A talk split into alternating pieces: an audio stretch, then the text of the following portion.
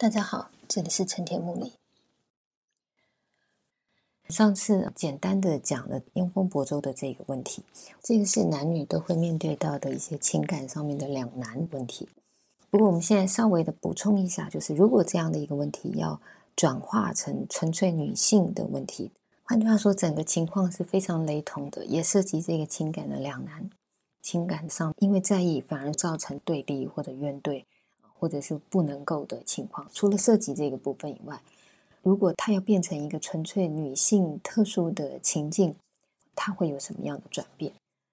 那么那个情境就不是男性主人翁同样面临在这种情感两难，同样面临这种希望婚姻，但是却可能面临父母的否决的时候的问题。我们要补充的是郑风的《江仲子》这首诗。这首诗也分三章，也是以重章叠唱的方式来写。我们简单的看一下就好。它的表面上所呈现出来的意志跟这个《雍风伯州》很不一样。《雍风伯州》是他的父母不同意，所以他啊坚定的说：“我到死我都不会改变，我认为我真正的队友是谁，我不会改变我的爱情的依归，我不会改变这个。”可是江仲子反过头来是，因为他的父母或者他的兄弟。甚至是周遭的人都对这件事情有很多意见、很多看法，在那里喋喋不休或者议论纷纷。所以，这个诗人、这个女性，因为介意他们的这些说辞，介意他们的这个说法，所以她就拒绝了男子，就是江仲子对他的求爱。那么，这个江仲子是非常喜欢他的，所以我们看在诗里面，他说：“江仲子兮兮，就是啊的一个感叹。江仲子啊，无欲我礼啊，就是不要。”逾越到我的居处来，到我住的这个地方来，或者是画的二三章也都差不多的，就是你不要逾越我的墙，逾越我们的这个界限，或者无欲我园，到达我的啊院落里面。换句话你不要跨足进来，你不要射进来，你不要试图想要进入我的家里。那么无则我竖起，或者无则我竖伤，无则我竖谈，都是在说你不要在这个翻越的过程当中，把我家的这个树，不管是起树、桑树或檀树。折损掉，反正你不要破坏这一切的，在我的家的这个界限里面的这一切东西。然后他说：“岂敢爱之？我难道敢爱你吗？”这个“岂敢”就有一种，事实上他可能是爱，但是他已经没有这个能力。或者没有这个勇气，没有这个决心，能够去把他原来的这个爱付诸出来，所以他说：“岂敢爱之？我难道敢爱你吗？我其实是没有办法，我没有办法承受某一些东西，我没有办法不顾虑某些东西来做一个我自己内心真正想做的。换句话我对你的这个爱，我难道敢这样做吗？那么这样问的意思，也其实有。”他认为江仲子应该理解的这个意味，换句话说，他现在的这个困难，他今天不敢爱他的这个，不敢克服这种不敢的内心的柔弱，或者做法上面的自我限制，在岂敢爱之的这个语气当中，已经暗示了这个情况并非是一个非常特殊的他个人的刻意的扭捏、扭捏造作，或者是他个人的特别的懦弱的问题，这个是一个。你也应该都明白的事情。虽然你一直要愉悦，换成你其实不想在乎这个东西，可是我在乎，我不想这样做的这个心理、这个心情，你应该要了解。那么原因是什么？为什么我不敢爱呢？原因是为我父母，众可怀也，父母之言亦可畏也。就是我其实是为敬畏我的父母。那么重是将重子，就是你确实是我可以怀爱的、怀抱的。我真的放在我的心怀里面爱着的那个对象，你是可以的，我没有否决你、否定你。但是呢，父母之言亦可畏也，也是我必须要敬畏的，我必须把它看成是一个很重的东西去敬畏它。那么下面在二三章，他就把父母抽换掉、替换掉，换成为我诸兄哦，就是我的各个兄长们。那么或者是在最后一章，就是为人之多言，这个人就没有限制在。啊，我自己的父母兄弟，而可能是邻人啦，或者其他的啊未泛指的其他的人的意见。那么像这样的一首诗，就很明显的看得到他的取舍，他的决定跟《用风伯舟》就完全不一样，就刚好是相反的。那么当然，江仲子的情境，他会不会是像在这个万丈上里面我们提到，舜觉得，如果他告诉他的父母的时候，他也自己就会为了不要让他的父母在情感上难受，所以如果他告诉他的父母的话，他也许就会听从他父母的意见，他真的就不去。可是他心里会有怨怼，他是不是在描述的是一个这样子，因为介意对方的、在意对方的情感心境、心理或者彼此双方的情感，所以不得不在如果已告已经告诉父母了，已经让父母知道了。但是在这个时候遇到了拒绝，他也就做了这样子的决定。他看起来也可能是类同顺，如果告则不得取的时候的那个状态。不过我们这里要特别注意到的是，如果这首诗第一章是为父母之言，第二章是为诸兄之言，第三章是为人之多言。这三章里面，如果他只有前两章的话，那么。问题可能就比较像顺，如果告则不得取的那个处境。换句话说，因为对方真的是我情感上面在意的人，所以我真的可能会在这个情况底下，如果我觉得这个伤害太大，对这个关系的伤害太大，那么我可能会做出这样的退让，岂敢爱之？我会退让。可是问题是在这首诗的最后一章的那个对象，却不是他的父母兄弟，换句话不是他那个真正可能情感寄托的。抱着很深情感的那个家人，而是只是普通的其他的众人，普通的一般人，泛指的没有特别限定是谁的那些人。换句话说，说明只是左邻右舍的三姑六婆，或者是其他的人的这些无关紧要的人的议论纷纷。可是他却把他也放在这个第三章里面，而跟他的父母诸兄并列在一起。换句话说。在江仲子这首诗里面的这个女性主人公，她所面临到的情况，不是一个单纯纯粹内在的情感关系底下的抉择取舍的问题，这个是所有人都会做的。那么也跟所有人对他的这个父母兄弟的情感有多在意，可能会改变他的决定的方向。可是，就算我们像亳州一样，怎么样都不愿意改变，或者是我会听从你的话去退让。这个都无所谓，因为这个终究就是看你的情感的深度，或者你们两个具体的情感，你跟父母的情感关系到底强韧不强韧，还是非常脆弱，来决定你的这个取舍。这个无论你怎么取舍，这个都还是同一类型的问题，并没有真正在意见或主张上面的对立或差异。可是江仲子的这一首诗，因为有了第三章，他的问题就质变了，他就不是一个单纯的情感问题，虽然。在这首诗里面，我们确实也看到这个女性主人公的情感对象，但是她所顾虑的事情已经不单纯是一个情感之事。那么这样的情况，这样的处境，就使得江仲子这首诗就纯粹只适用在女性的情况底下才出现的。我们在诗经里面不太可能会看到以男性为主人翁的作品，会对周遭言论过度的在意，受到这些东西的牵制。但是他人的言论，这个在《诗经》里面描述到女性的她的作为，特别都是种种重要的、重大的作为的时候，她就往往成为一个非常大的因素，影响她或者构成她的某一种障碍。像江仲子这首诗里面，这个女性主人公因为敬畏这些言论，她就决定顺从退让了。可是，比如说像另外有一首诗，这个也是我们现代人喜欢提到的《诗经》里面的一个特殊的女性，就是这个雍风载池这首诗，它就不太一样了。这首诗的女性主人翁是许墨夫人，在这首诗里面，我们会看到她为了救她自己原来的国家，一直在跟另外的一群人在对话，所谓的大夫、大夫君子，换句话说，在朝为政的这些人们。那这首诗如果就是许穆夫人在对她自己为什么要这样做的说明，那么也在这个说明里面，我们看到对方仍然是不能够理解的，对方给予的他许多反对意见，既不赞成，也不认为他这样做是有任何的意义或者真的是好处的。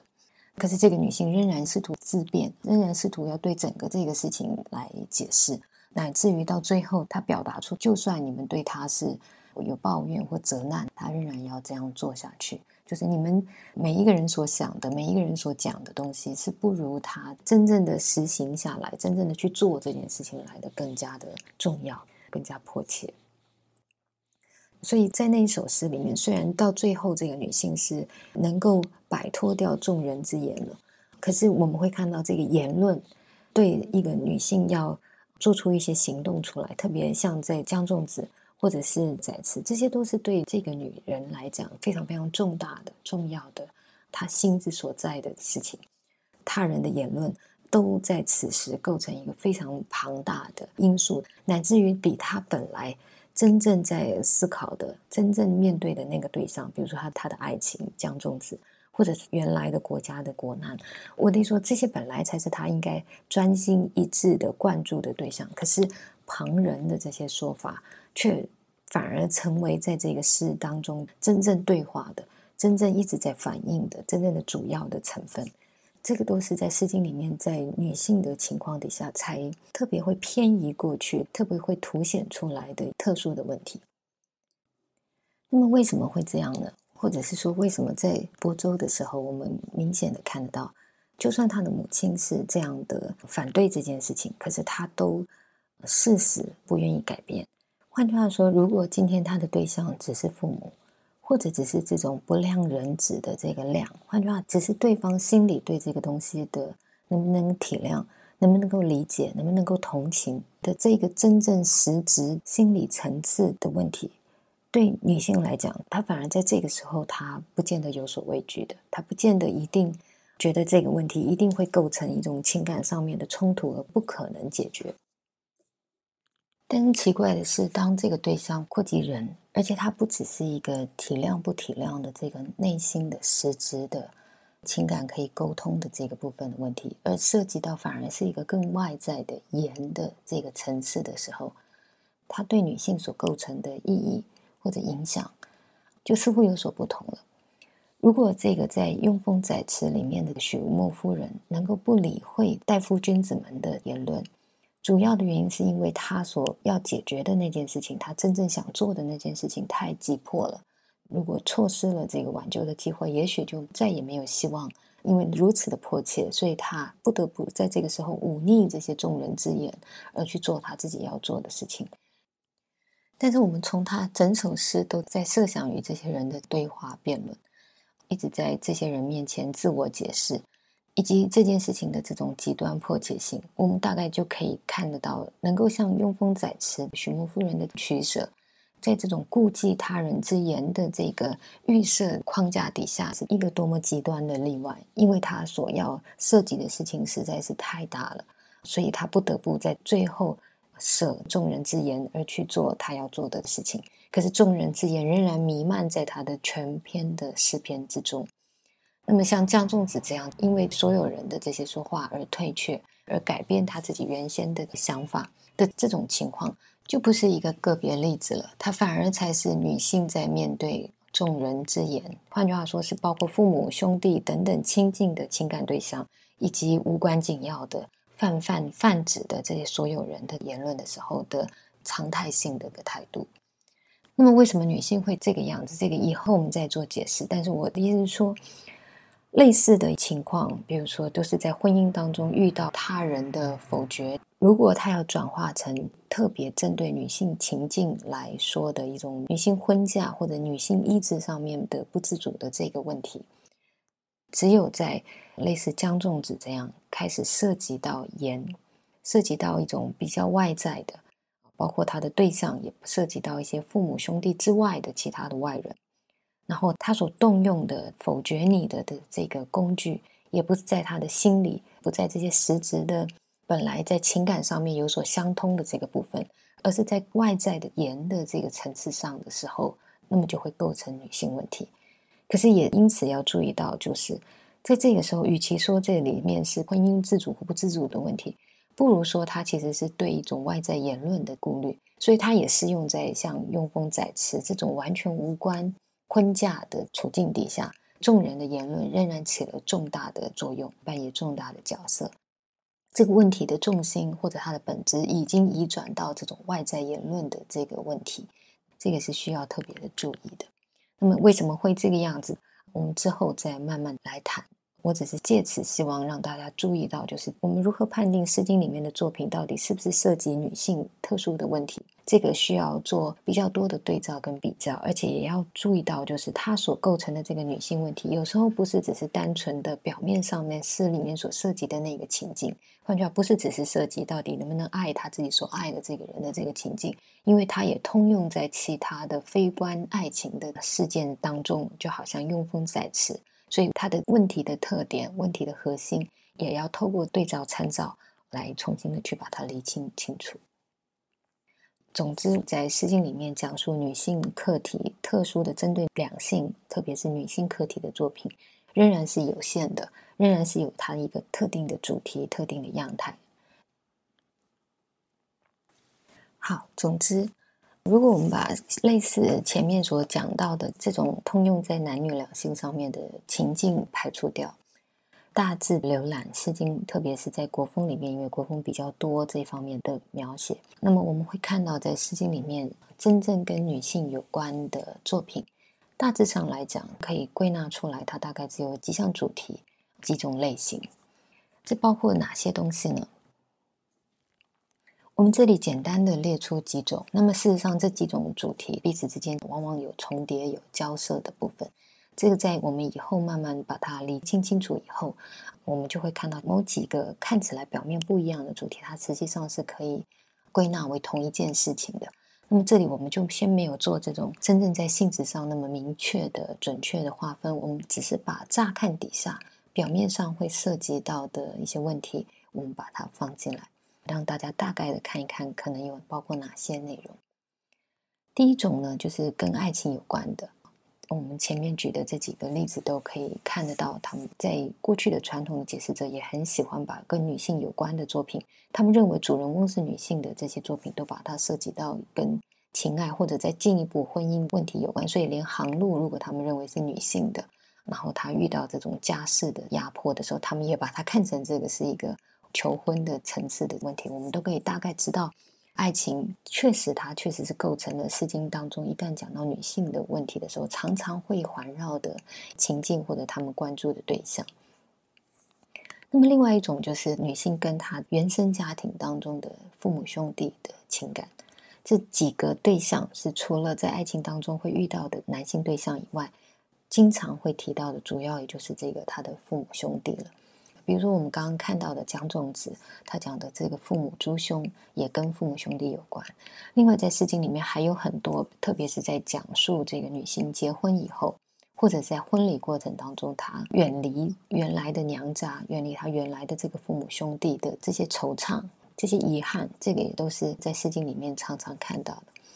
或者也有一些诗，他会是说什么，就是讲述一个人去到别人的那个地方，然后叫别人不是他的父亲，他去叫他父亲；不是他的兄弟，他去称他为他的兄弟。类似这种。那么，当然，那个作品到底是不是真的在讲女性？是不是一定是女性？当然，这不见得一定是因为，也可能一个男性去到另外一个异地，他会认某一些人为他的父母兄弟，这个也有可能。不过，总之，我的意思说，在非常明显的女性主人翁的作品里面。与父母兄弟相关，或者因为婚嫁而必须远离父母兄弟的这一类型的主题是非常常见的。这个跟爱情当中他对他的爱情对象的这个情感几乎是对等的。另外一种他的主要的情感对象，另外就是弑父跟弃妇这两种诗作的类型。弃妇很明显就是她被她的丈夫所遗弃，在诗经里面有几首都是在讲述这样的事情的。啊，就是婚姻到最后破裂了。那么先生有了二心，爱上了其他的人，或等等啊，进一步就把原来的这个女性给赶走之类的，婚姻上面的分裂、分离之类的事情。那么弑父是是指什么？就是他的先生因为参与公家的行役，可能是去做劳役的事情，或者是去参战啊，无论是哪一种，就是他的夫君离开了家庭，妇人自己独自在家的时候，对这个先生、对这个家庭的支柱的思念。另外还有一些作品是什么样子呢？比如说，我们之后会特别花比较多的时间来讲，就是比较两性的差异的作品，在诗经里面，主要能够正好非常平均平衡的在整首诗里面把两性的做法对举呈现出来，并成出来的，主要是有两首诗。这两首诗都是我们先前已经稍微提到过的，就是《诗干》跟《声明》这两首诗。这两首诗都有一个特点，就是